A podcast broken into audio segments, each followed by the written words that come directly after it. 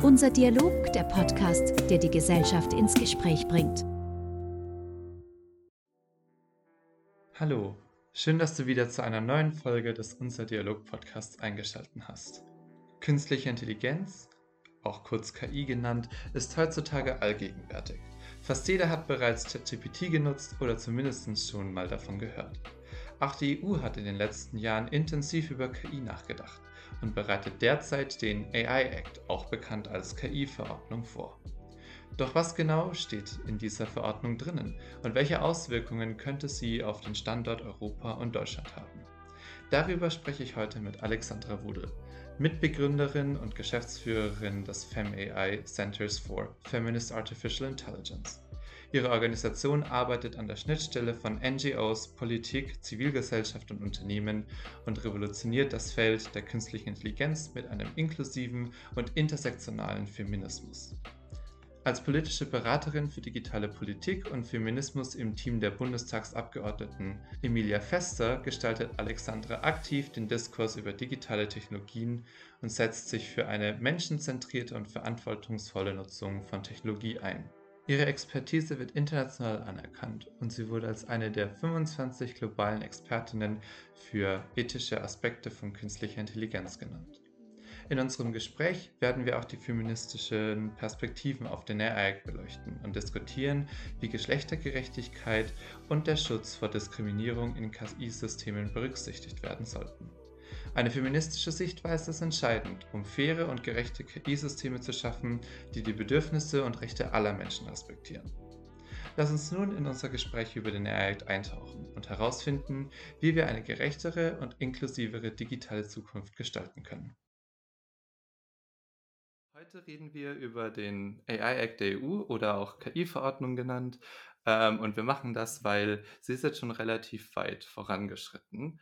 Ähm, wir können mal kurz so über die Zeitleiste reden und dann darüber, was eigentlich im KI-Act so in diesem AI-Act so drin steht, ähm, würde ich sagen.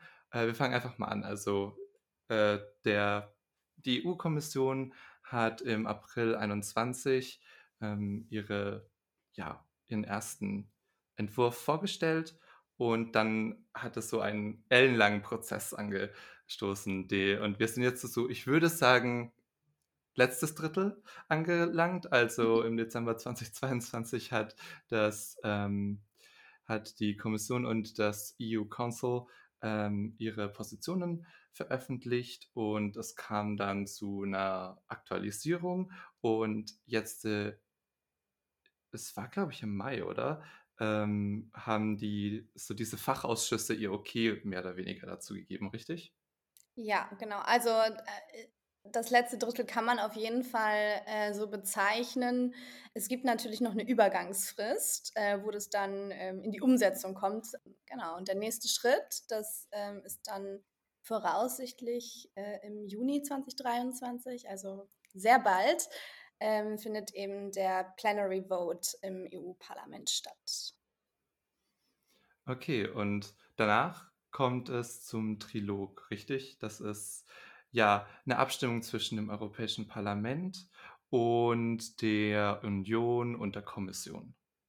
Genau. Ähm, der Trilog und ich habe mir das auch mal ganz praktisch erklären lassen, weil auch für mich das ähm, wenig greifbar war, ähm, stellt dann einen Prozess dar, in dem sich die Kommission, der Rat und das Parlament auf ähm, die die Fassung einigen, die dann der EU AI Act final darstellen wird.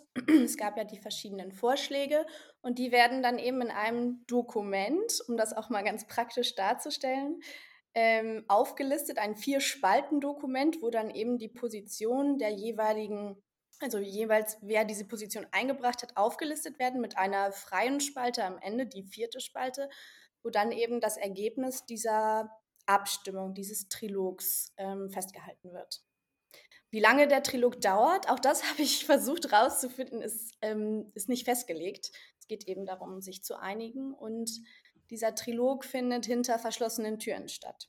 Das bedeutet also, man könnte die Transparenz definitiv kritisieren und deswegen ist es schwer einzuschätzen, äh, wann genau jetzt der EU AI Act ähm, vorliegen wird in der finalen Version.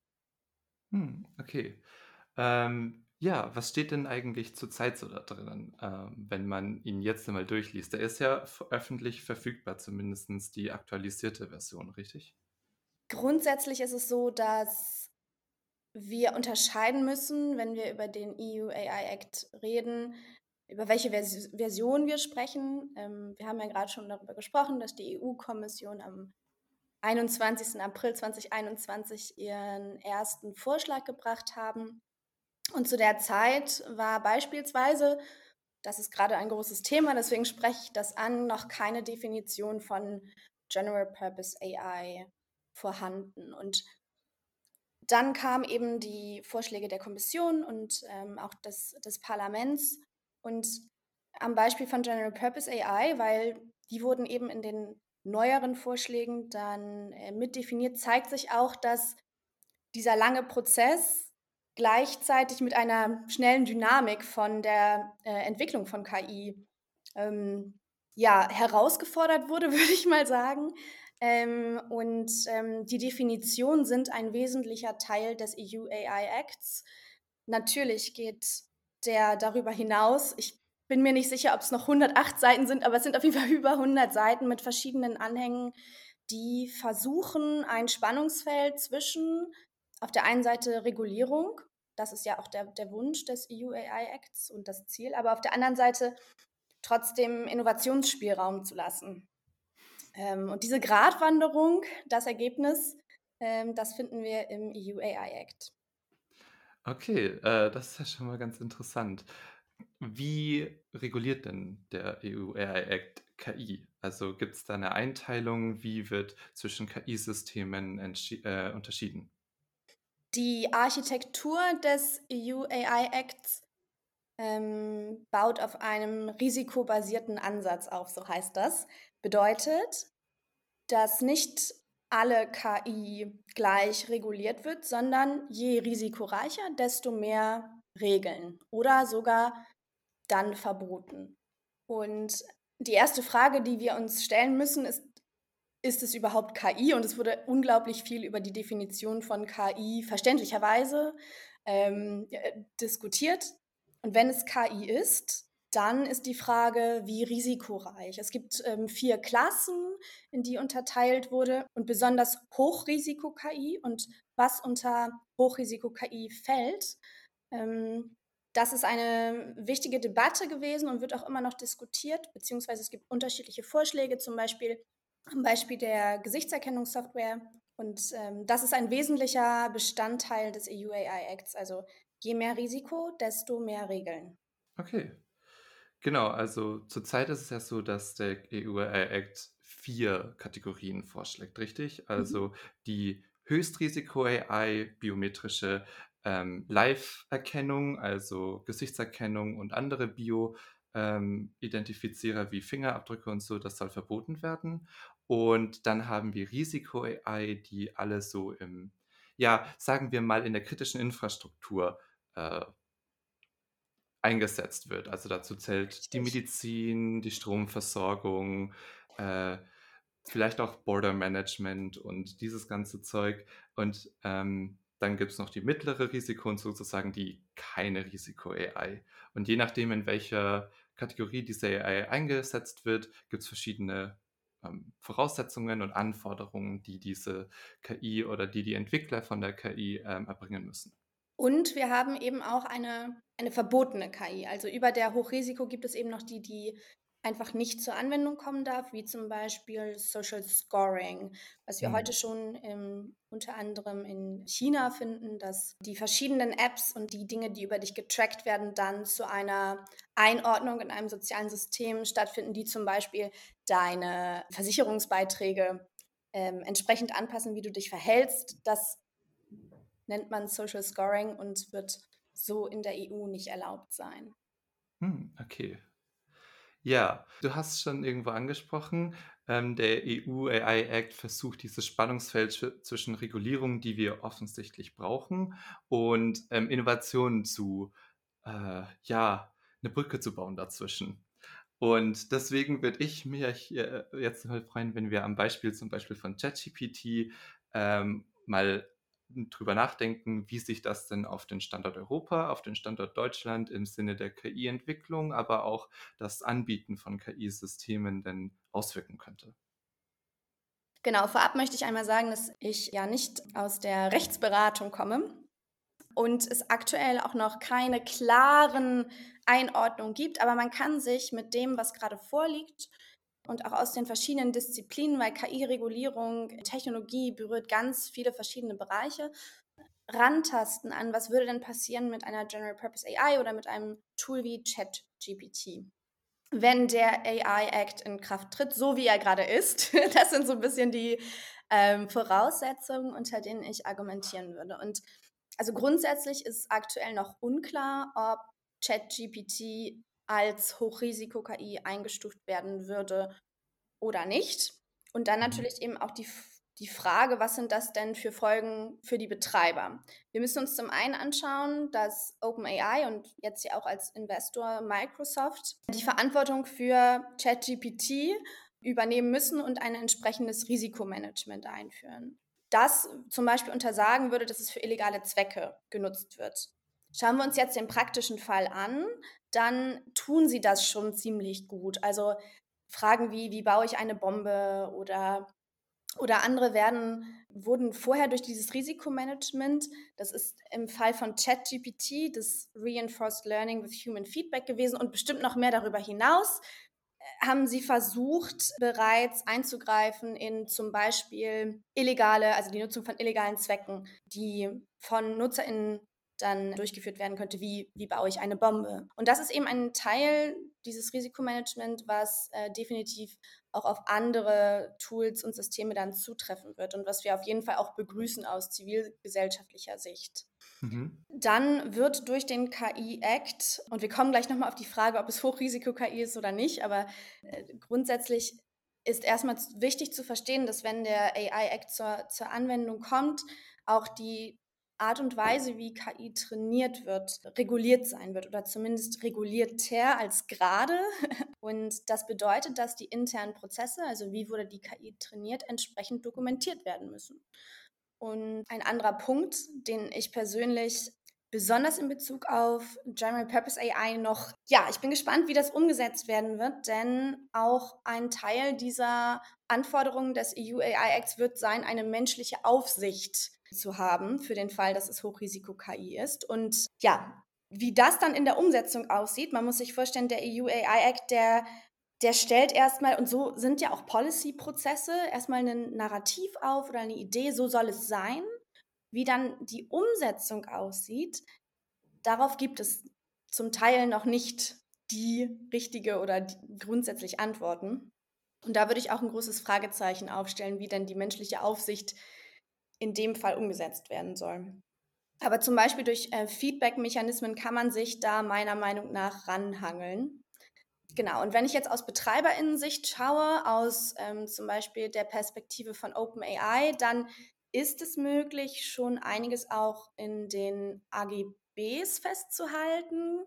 Das bedeutet aber nicht, wenn ich jetzt in den AGBs sage, dass ich illegale oder diskriminierende Nutzung des Systems ausschließe, ich dann mich nicht mehr damit beschäftigen muss. Also trotzdem Anlaufstellen und wie gesagt, dass die Daten vorher, also dass, die, dass das System entsprechend trainiert wurde, das kann nicht ausgeschlossen werden durch die AGBs, aber die AGBs werden eben auch ein Mittel sein, um den Regularien, um dieser Verordnung, dem AI, AI Act, gerecht zu werden. Oh, viel. und erst wenn all das nicht zutrifft oder angewendet wird, dann kann eben der AI Act als Folge zur Sperrung von KI-Systemen wie ChatGPT führen. Wichtig ist zu verstehen, dass der AI Act nicht technologiefeindlich, sondern technologiefreundlich, aber im Sinne des Menschen agiert und das, das vorantreiben will. Okay, ja, also der AI Act ist im Endeffekt da, um so ein bisschen die die Rahmenbedingungen zu schaffen. Denn jetzt ist ja das Feld relativ unreguliert, richtig?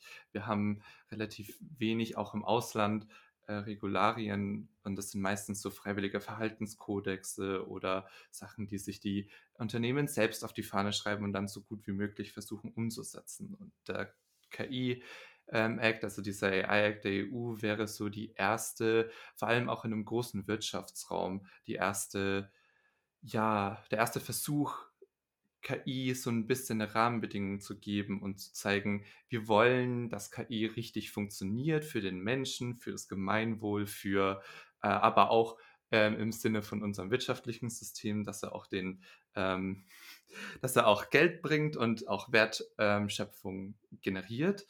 Äh, und da ist er dann schon ganz schön wichtig.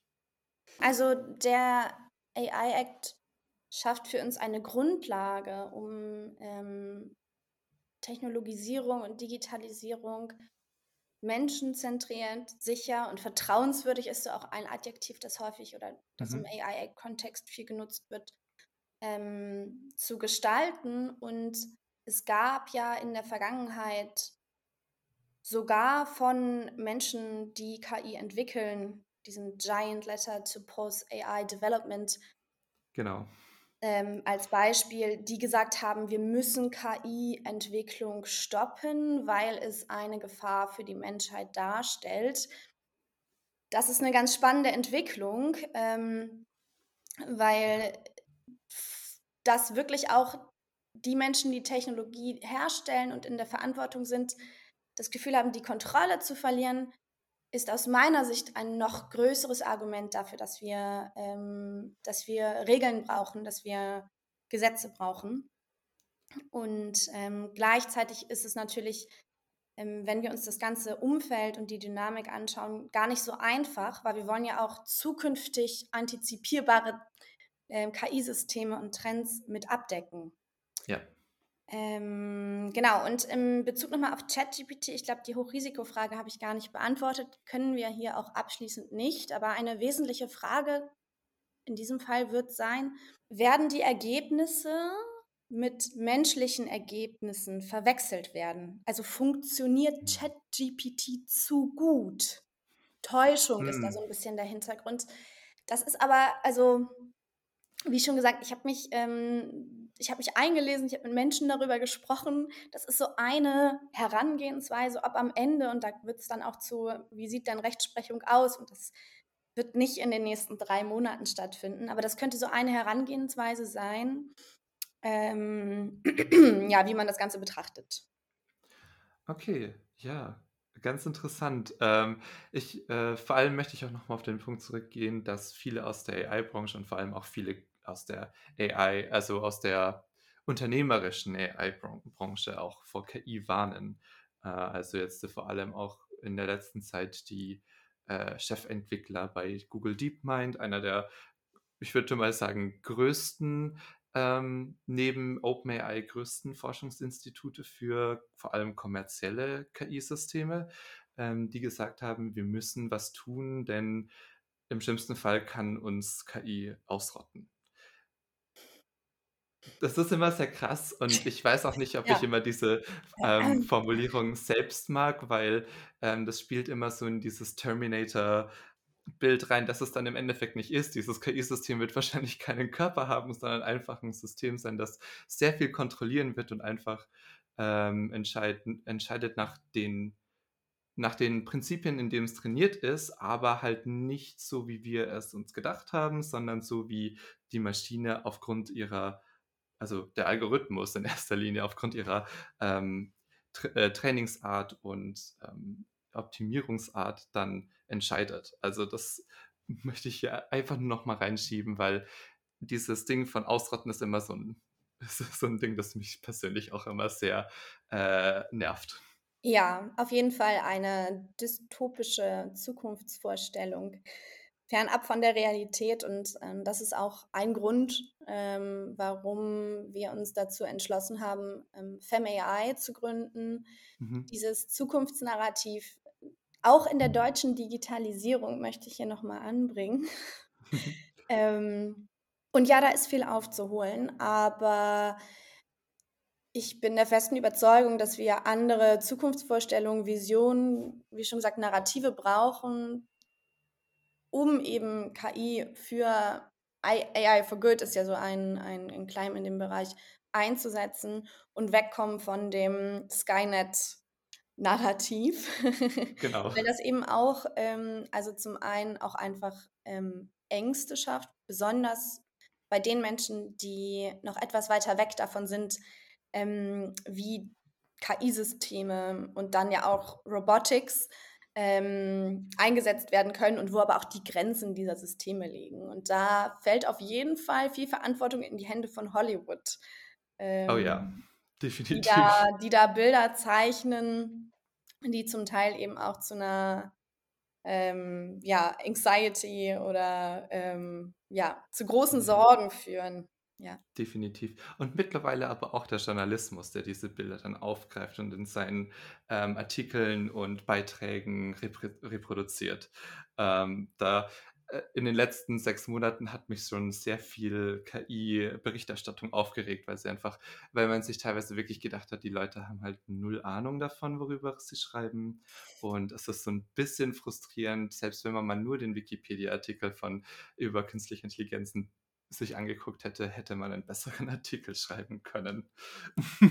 Aber das nur so ein bisschen als äh, kleine Abschweifung äh, ich finde das immer auch in dem Kontext nochmal wichtig zu betonen. Ja, wobei das natürlich auch wiederum auf den, wir haben schon darüber gesprochen, äh, Open Letter ähm, ja. to Pause AI Development ähm, hinweist, der meiner Meinung nach auch, also vielleicht, äh, ich habe mich gefragt, ob es ein Marketing-Tool ist.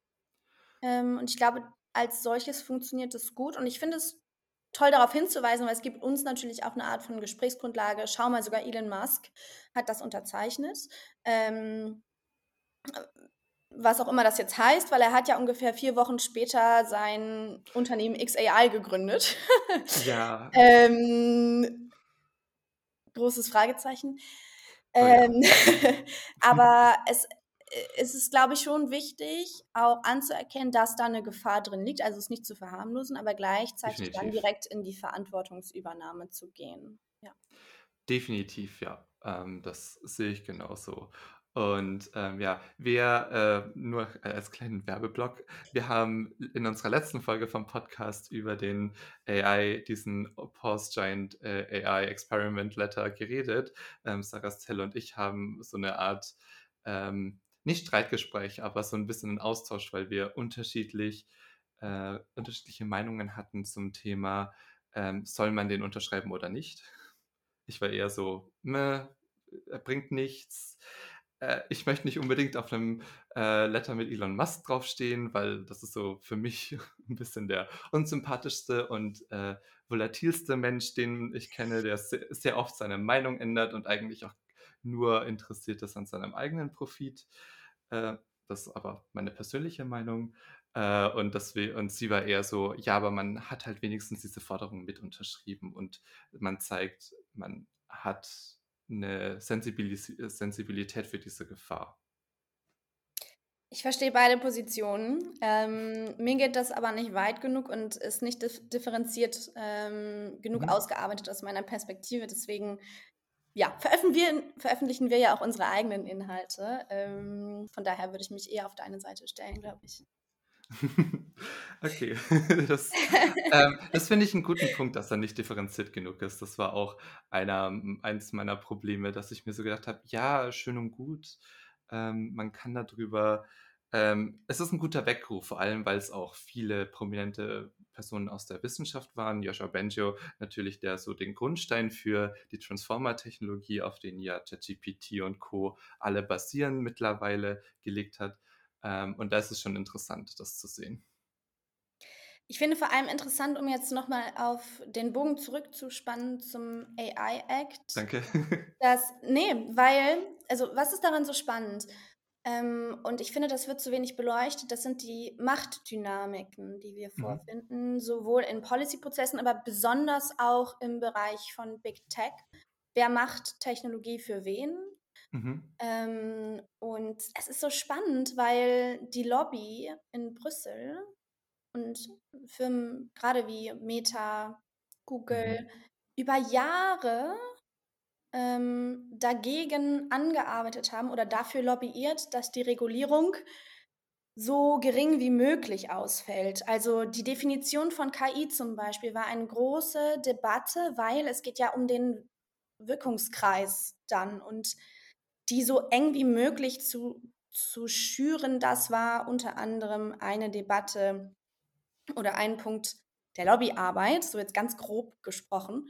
Ja. Deswegen finde ich diesen Brief so interessant. Das ist für mich, also ich, ich würde gerne wissen, äh, mussten Sie dann unterschreiben oder haben Sie das auch gemacht? Also ist da vielleicht sogar auch ein Business Potential in diesem Open, äh, Open Letter gewesen, weil Sie jetzt Sicherheitstools verkaufen, um, um Menschen zu schützen? Oder also ich kann mir nicht vorstellen, dass das ähm, ungeplant war ähm, mhm. und würde da eigentlich gerne mal hinter die Kulissen gucken. Mal schauen, was uns da noch so erwartet in den nächsten Monaten.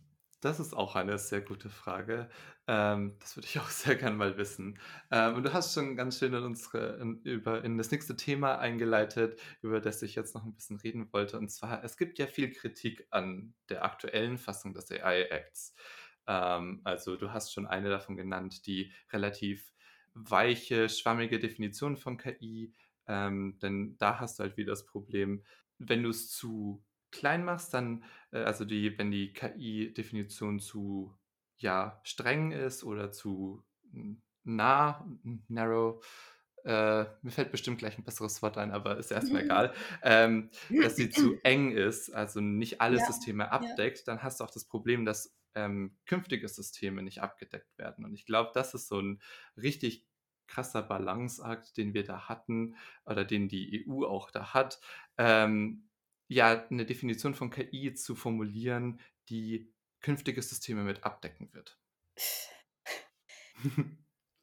Viele Organisationen und auch ich meckern über den EU AI Act und das ist wichtig, weil wir wollen ja am Ende, also das Anbringen von Kritikpunkten führt ja am Ende hoffentlich zu einer bestmöglichen Version, die sowohl, und ich bin auch technologiefreundlich. Also ich möchte ja auch KI-Systeme ähm, fördern und die Technologisierung, aber eben nicht nur die positiven Seiten darstellen. Und deswegen äh, glaube ich, das, was wir machen da gerade oder was, was getan wird äh, rund um den EU AI Act, ich finde das richtig cool. Und ich glaube, aus mhm. europäischer Sicht können wir da, stolz ist das falsche Wort, aber wir können da schon ähm, lächelnd draufblicken und sagen, weltweit ist der EU AI Act der erste seiner Art und auch seiner Genauigkeit. Dadurch, dass es eine Verordnung ist, ist es mit einer Strenge auch unter, untermauert, die eine Ernsthaftigkeit darstellt. Und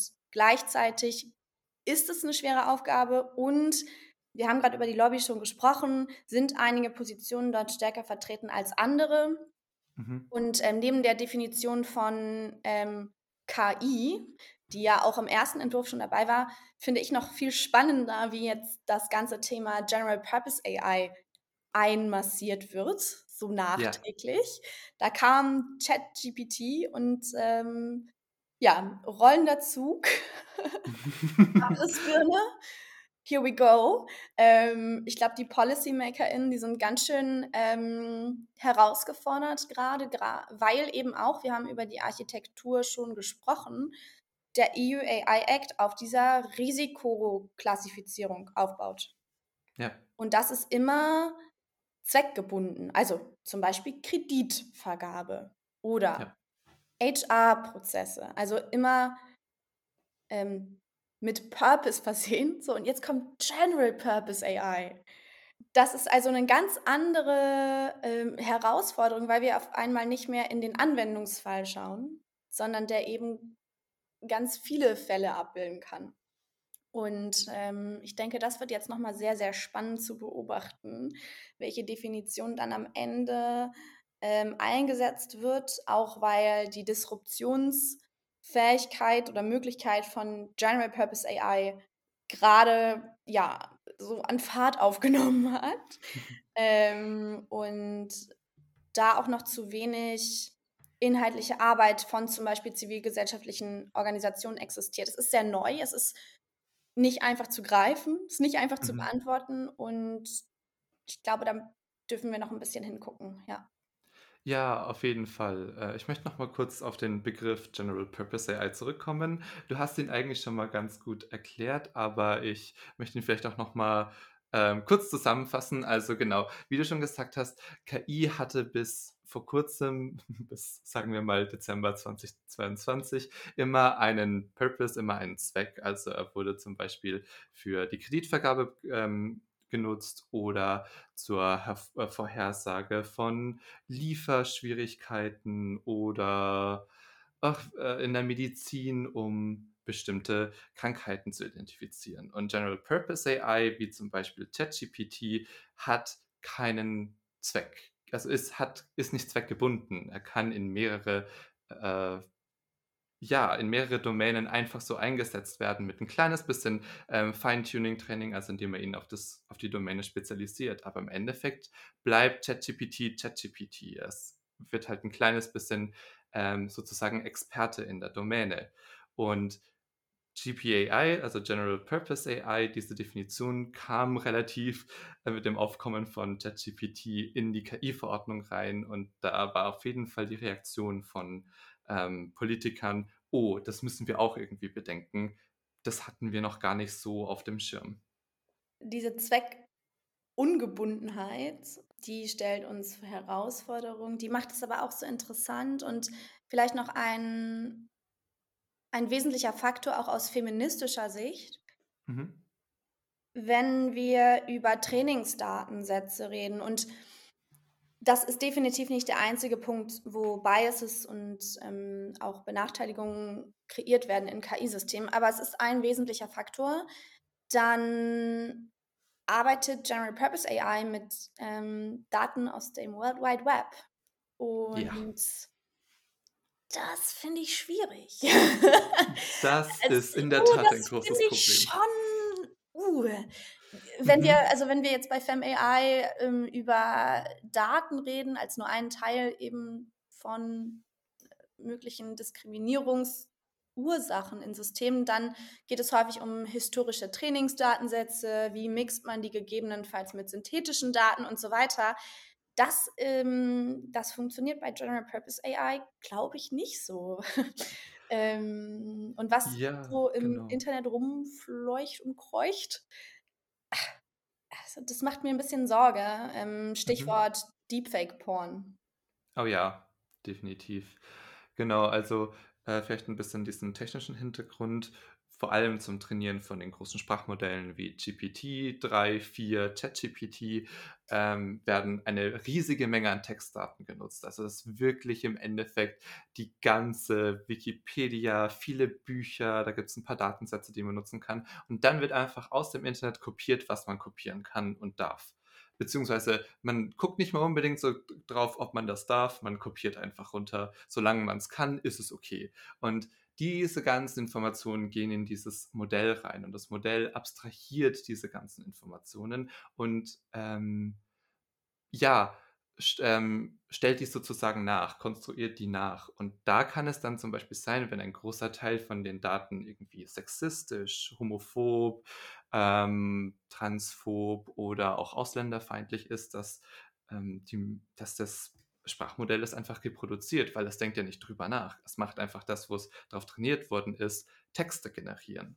Wir haben zum einen, was du gerade schon genannt hast, die Themen von sexistischen, rassistischen, die Liste ist sehr lang, ähm, mhm. Inhalten. Und dann haben wir das Thema, dass bestimmte Menschen und Gruppen einfach gar nicht stattfinden. Zum Beispiel die aus dem globalen Süden ähm, ja. sind häufig nicht vorhanden und werden stark ausgebeutet, denn wer labelt denn diese Daten? Ähm, zu welchen ähm, Löhnen 1,25 Dollar pro Tag ähm, beispielsweise, wenn wir uns jetzt mal die Arbeitsbedingungen rund um das Trainieren von ChatGPT anschauen. Also da darf man schon Fragen stellen, unter anderem auch, wie viel Energie denn Systeme wie ChatGPT eigentlich verbrauchen. Oh ja, definitiv. Dazu haben wir auch ähm, einen Instagram-Post gemacht. Sehr gut. Weil als ich das, äh, ich habe eine Studie gelesen und war so, das kann ja nicht sein. Ja.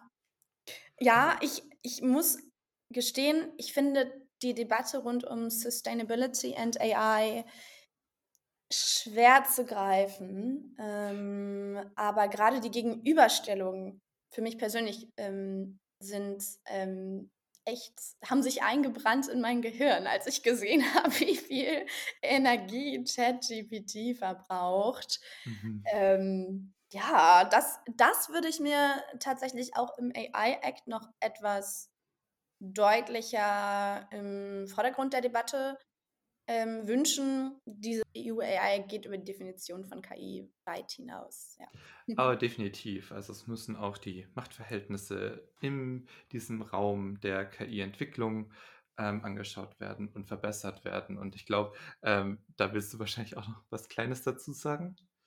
Ja, also wir waren im, im Oktober 2022 auf einer Standardisierungskonferenz, um einmal zu zeichnen, äh, wie das aktuelle Bild rund um, wo werden Entscheidungen getroffen, von welcher Tragweite, wie wird das von den Medien betrachtet und wer nimmt daran teil, mhm. zeichnen. Und der EU AI Act ist erstmal von außen betrachtet gar nicht so einfach zu verstehen, weil wir haben technische Begriffe, es gibt diese Normungs-Roadmap äh, innerhalb des Prozesses, die wirklich ja, sehr kleinteilig und technisch wird, was natürlich wichtig ist bei so einer Verordnung, aber für zivilgesellschaftliche Perspektiven wie die feministische, die klimagerechte und so weiter sehr schwer zugänglich. Trotzdem war der Prozess aber ein offener, also man konnte sich zumindest daran beteiligen. Was wir jetzt aber sehen, ist, dass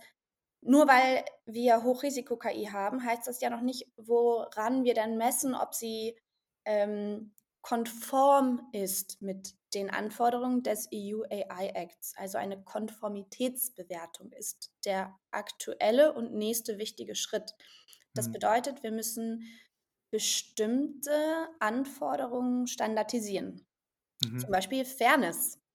Mhm. Ähm, und wer gerade an dieser Standardisierung arbeitet, wer Entscheidungen trifft, die wirklich viel Gewicht haben und wie wenig diese ganze Standardisierungsaufgabe in der Öffentlichkeit betrachtet wird.